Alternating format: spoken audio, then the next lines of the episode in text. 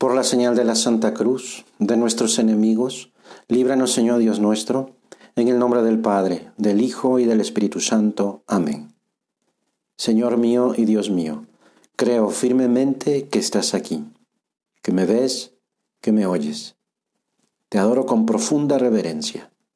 Te pido perdón de mis pecados y gracia para hacer con fruto este rato de oración. Madre mía Inmaculada, San José mi Padre y Señor, Ángel de mi guarda, interceded por mí.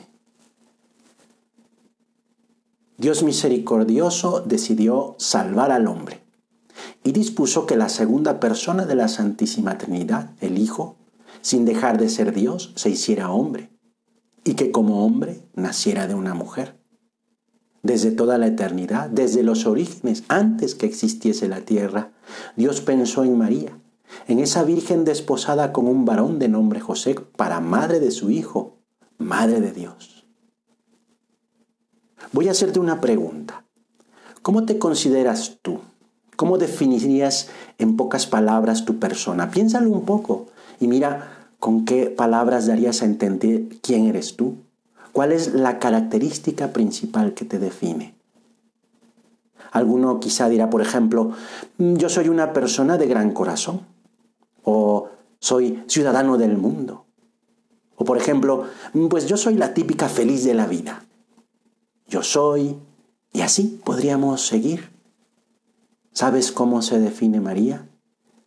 Ella, quien es Madre de Dios, se define como la esclava del Señor. Lo que la Virgen quiere ser libremente es ser esclava, no tener ningún derecho más que el servir a Dios. Renunciaba a ser libre. Tener dueño es servir, es vivir para otro, gastarse, cansarse por otro, renunciar a los gustos personales, no exigir nada. Para parecernos a María, estamos llamados a hacernos esclavos, libremente esclavos. Pienso en los demás o en mí mismo. Pienso solo en lo que me gusta. Ayudo a los demás, a mi familia, a mis padres, a mis hermanos.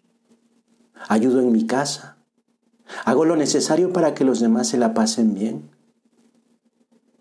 La Virgen María, al conocer por revelación del Arcángel San Gabriel que su prima Santa Isabel ha concebido un hijo ya en la ancianidad y que está en el sexto mes del embarazo, se hace cargo de la necesidad de ayuda en que se halla su prima y movida por caridad se apresura a prestarle esos servicios que necesita. María se puso en camino y fue a prisa a la montaña, a un pueblo de Judá. San Lucas como que quiere hacer que nos fijemos en el modo de actuar de la Virgen, con rapidez, inmediatamente. La Virgen no se queda solamente saboreando la inmensa gracia de haber sido elegida Madre de Dios y que ya tiene en su seno el deseado de las naciones, sino que como consecuencia de su amor a Dios, vive la caridad con su prima y va enseguida a ayudarle. Es un ejemplo maravilloso de caridad, de espíritu de servicio, de olvido de sí mismo.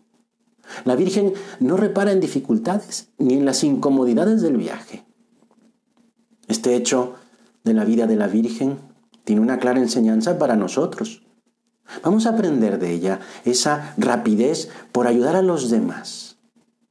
No se puede tratar filialmente a María y pensar solo en nosotros mismos, en nuestros propios problemas. No se puede tratar a la Virgen y tener egoístas problemas personales.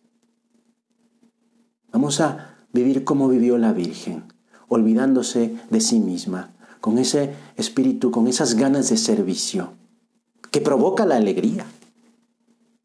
El egoísmo puede hacernos felices una hora o un día, pero nos hace infelices por toda la vida. Por tanto, vamos a sacar de nuestra vida el egoísmo y vamos a entrar en ese dinamismo de la alegría de servir a los demás. Dios premia el servicio a los demás con esa humildad llena de alegría. El cumplimiento de la voluntad de Dios siempre nos trae el gozo y la paz. Nuestra madre, cuando se da cuenta de que su pariente se encuentra en dificultades, acude a ayudarla con prisa alegre, cariñosa. Es sí una actitud muy sobrenatural, pero también muy humana